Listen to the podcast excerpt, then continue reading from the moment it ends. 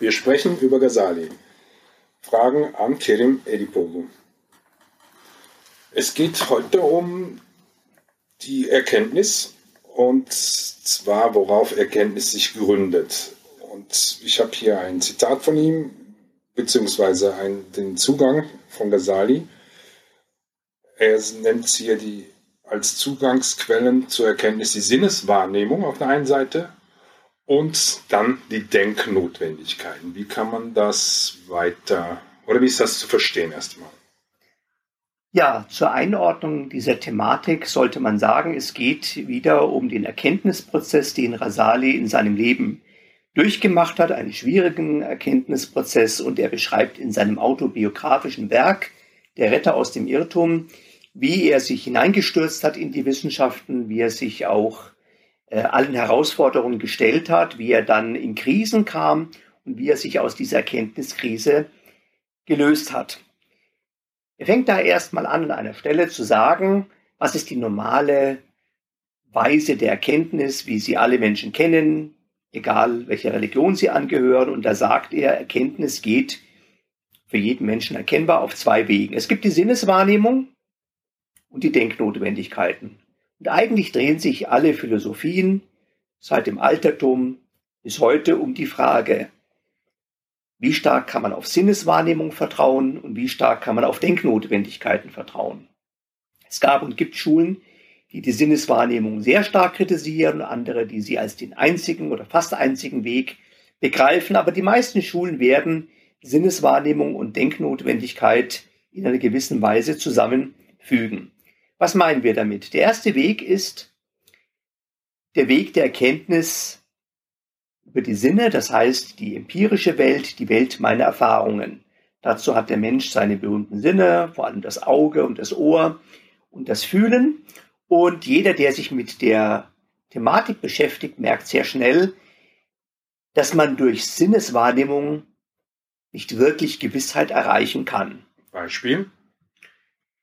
Ja, da gibt es verschiedene Beispiele. Wir fangen mit einfachen Beispielen an, die man auch seit der Antike bis heute immer wieder auf ähnliche Weise formuliert. Zum Beispiel, wir sehen einen Gegenstand am Horizont klein und wenn wir näher kommen, wird dieser Gegenstand größer. Natürlich wird er nicht größer.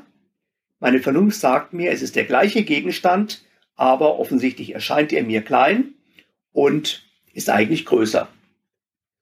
Okay.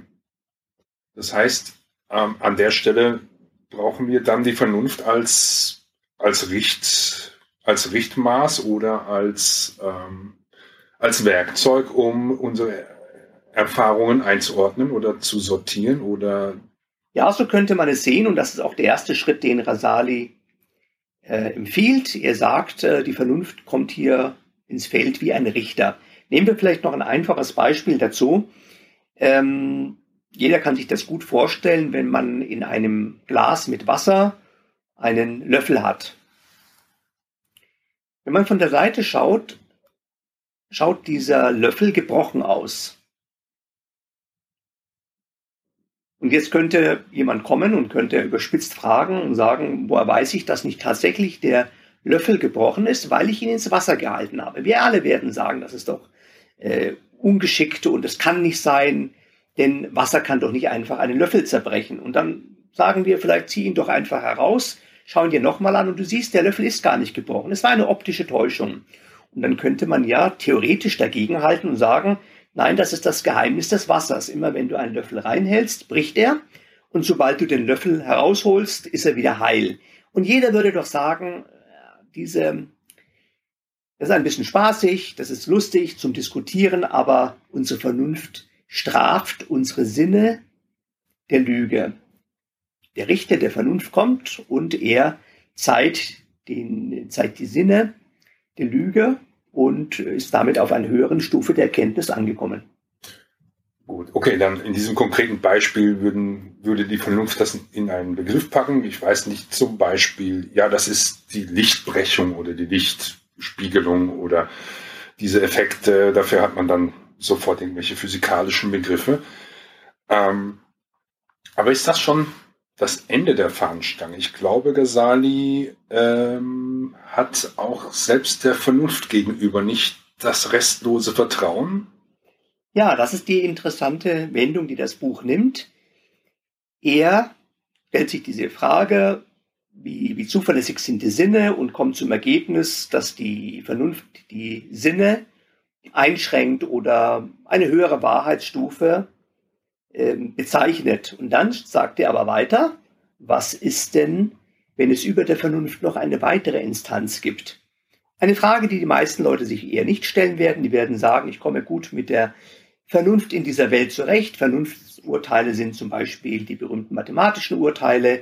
Drei plus zwei ist fünf und zwar unabhängig vom Fragenden und unabhängig von der Kultur und unabhängig von den Sinneswahrnehmungen wird drei plus zwei immer gleich sein, selbst wenn diese Welt nicht mehr existiert, so würden es viele Rationalisten ausdrücken. Und dann sagt er, möglicherweise gibt es jetzt über den Richter der Vernunft noch eine weitere Instanz, einen weiteren Richter, wenn er kommen würde, dann würde er den Richter der Vernunft der Lüge zeigen.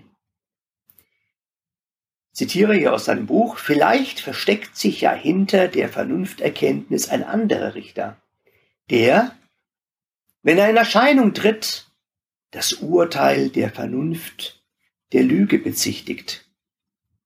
Aber nur weil dieser Richter noch nicht erschienen ist, können wir doch seine Existenz nicht ausschließen.